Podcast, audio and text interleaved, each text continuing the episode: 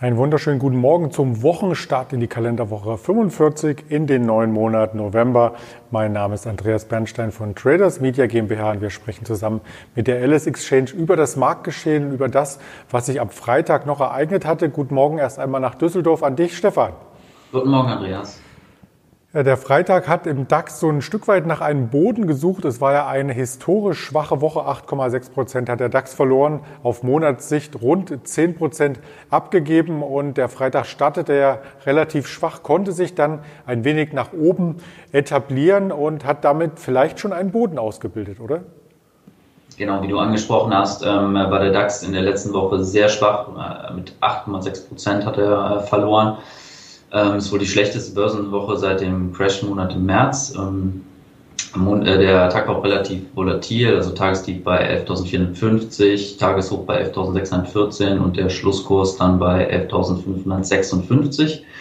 Ähm, heute sind wir ähm, ein bisschen darüber bei 11.586 und ähm, zwar ähm, ja, also ähm, gab es ähm, Daten aus China, und ähm, aus der Industrie, ähm, Einkaufsmanager-Index und da zeichnet sich ab, dass die Stimmung äh, wieder deutlich besser ist. Das hat dann die äh, Börsen in Asien auch ähm, ein bisschen beflügelt. Also der Hang Seng ähm, notierte Prozent höher und der Nikkei auch 1,5 Prozent. Prinzipiell blicken wir natürlich alle auf äh, Dienstag bzw. Mittwoch auf die ähm, Präsidentschaftswahlen. Wobei man ja sagen muss, dass äh, beide Präsidenten recht äh, wirtschaftsfreundlich eingestellt sind und ähm, ja, müssen wir schauen, was da am Mittwoch bei rumkommt. Da hatten wir auch ein Sonderformat hierzu auf den Kanälen der LX Exchange veröffentlicht am Samstag. Und zwar ging es darum, welche Biden-Stocks und welche Trump-Stocks hier eventuell profitieren äh, könnten. Also knapp 50 Minuten und ungefähr 25 Aktien, die wir hier besprochen hatten. Schauen Sie sich das gerne im Nachgang noch einmal an, beziehungsweise als Hörerlebnis auf Spotify, Deezer und Apple Podcast. Das als Hinweis noch vor der Präsidentschaftswahl, wer sich da entsprechend informieren möchte. Den DAX hattest du schon angesprochen, sehr, sehr schwach auf dem Juni-Tief, wenn man sich das mittelfristige Chartbild anschaut. Und die Quartalsaison ist hier noch immer nicht abgeschlossen. Also da kann es durchaus auch positive Überraschungen geben. Und dazu hast du uns ein Unternehmen heute mitgebracht aus dem DAX, die Siemens Healthineers. Äh, genau, die Siemens Healthineers ähm, kam mit Zahlen. Und zwar, ähm, das ist ja die Medizintechnik-Tochter von äh, Siemens. Die sind aber nicht im DAX. Und ähm, die ähm, müssen in Turbulenzen in Krankenhäusern, Laboren in der Corona-Pandemie leicht Tribut zollen. Beim Umsatz ähm, trat man wohl im abgelaufenen Geschäftsjahr ähm, auf der Stelle. Ähm, das vierte Quartal zeigt aber Verbesserungen im Vergleich zum Vorquartal. Umsatz und Gewinn ähm, lagen aber dann äh, leicht unter dem Vorjahr. Nettogewinn ging um äh, 10 Prozent ähm, zurück. Genau, aber ähm, im im nächsten Geschäftsjahr, also 2020, 2021, will man dann wieder ähm, zum Wachstum zurückkehren. Die Aktie ist ähm, ein halbes Prozent fester. Ja, das sehen wir hier auch äh, vorbörslich, dass die Aktie sich relativ ähm, gut hält in den letzten Wochen. Zumindest gab es keine weiteren Abschläge und äh, mit DAX ist natürlich gemeint ein, DAX-Kandidat wäre Siemens Healthineers, weil die Marktkapitalisierung doch recht hoch ist und weil Siemens dafür bekannt ist, dass sie ihre Töchter auch sehr schwergewichtig sind. Also da darf auf alle Fälle in naher Zukunft noch mehr erwartet werden. Das nächste Thema geht auch so ein Stück weit um Gesundheit, eher auf der negativen Sicht und zwar um das Rauchen. Ist Rauchen noch im Trend? Rauchst du eigentlich selbst? Ähm, ich rauche zum Glück nicht. Ähm, es geht, glaube ich, auch äh, generell immer weiter zurück, zumindest in den ähm, entwickelten Ländern, wie man so sagt. Ich glaube, in den Schwellenländern wird äh, immer noch relativ viel geraucht.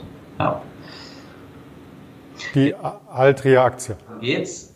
Genau, es geht um Altria und zwar ähm, kam am Freitag die Meldung, dass der Tabakkonzern äh, weitere 2,6 Milliarden Dollar auf seinen Anteil an ähm, dem E-Zigarettenhersteller Juul abschreibt. Und dass äh, diese Abschreibung natürlich das Ergebnis im dritten Quartal belastet.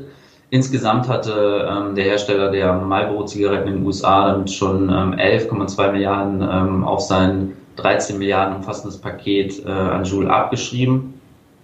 Also das kann man wohl nicht gerade als Erfolg dann äh, ähm, bezeichnen, die Übernahme. Und ähm, ja, was gibt sonst noch zu Altria zu sagen? Ähm, die haben ungefähr einen Anteil von 50 Prozent ähm, an dem äh, Tabakmarkt in den USA und sind auch in den Bereichen Bier und ähm, genau E-Zigaretten und Cannabis vertreten. Der Aktien, Aktienkurs äh, tendiert Richtung Jahrestief, also Richtung dem Corona-Tief. Also da ist so ein Stück weit Lethargie eingetreten. Auf alle Fälle kein Corona-Gewinner, wie man so in Anführungsstrichen immer sagt, aber dennoch ein interessanter Wert, den wir hier mit einstreuen wollten. Zum Beginn der Handelswoche schauen wir auch immer gerne auf die Termine. Du hast es schon angedeutet, die Präsidentschaftswahl dürfte wohl den Terminkalender hier entsprechend dominieren. Doch es gibt noch weitere Dinge, auf die man in dieser Woche achten sollte. Genau, heute kamen dann schon äh, Siemens Healthineers und Ryanair. Am Mittwoch ähm, kommt Vonovia äh, mit Zahlen. Ähm, BMW kommt diese Woche noch mit Zahlen. Äh, die Commerzbank, die Lufthansa, also wieder ähm, ein Gewert aus dem DAX. Dazu noch Alibaba aus China und am äh, Freitag noch die Allianz.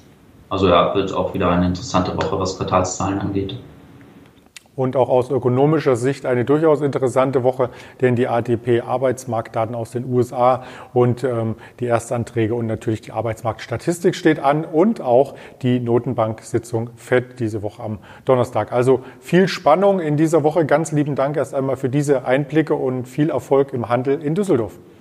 Danke, bis dann, Andreas. Und wir sehen uns gerne morgen wieder auf diesem Format der LS Exchange morgendlich vor der Börseneröffnung Cetra. Bleiben Sie bis dahin gesund. Ihr Andreas Bernstein von Traders Media GmbH zusammen mit der LS Exchange.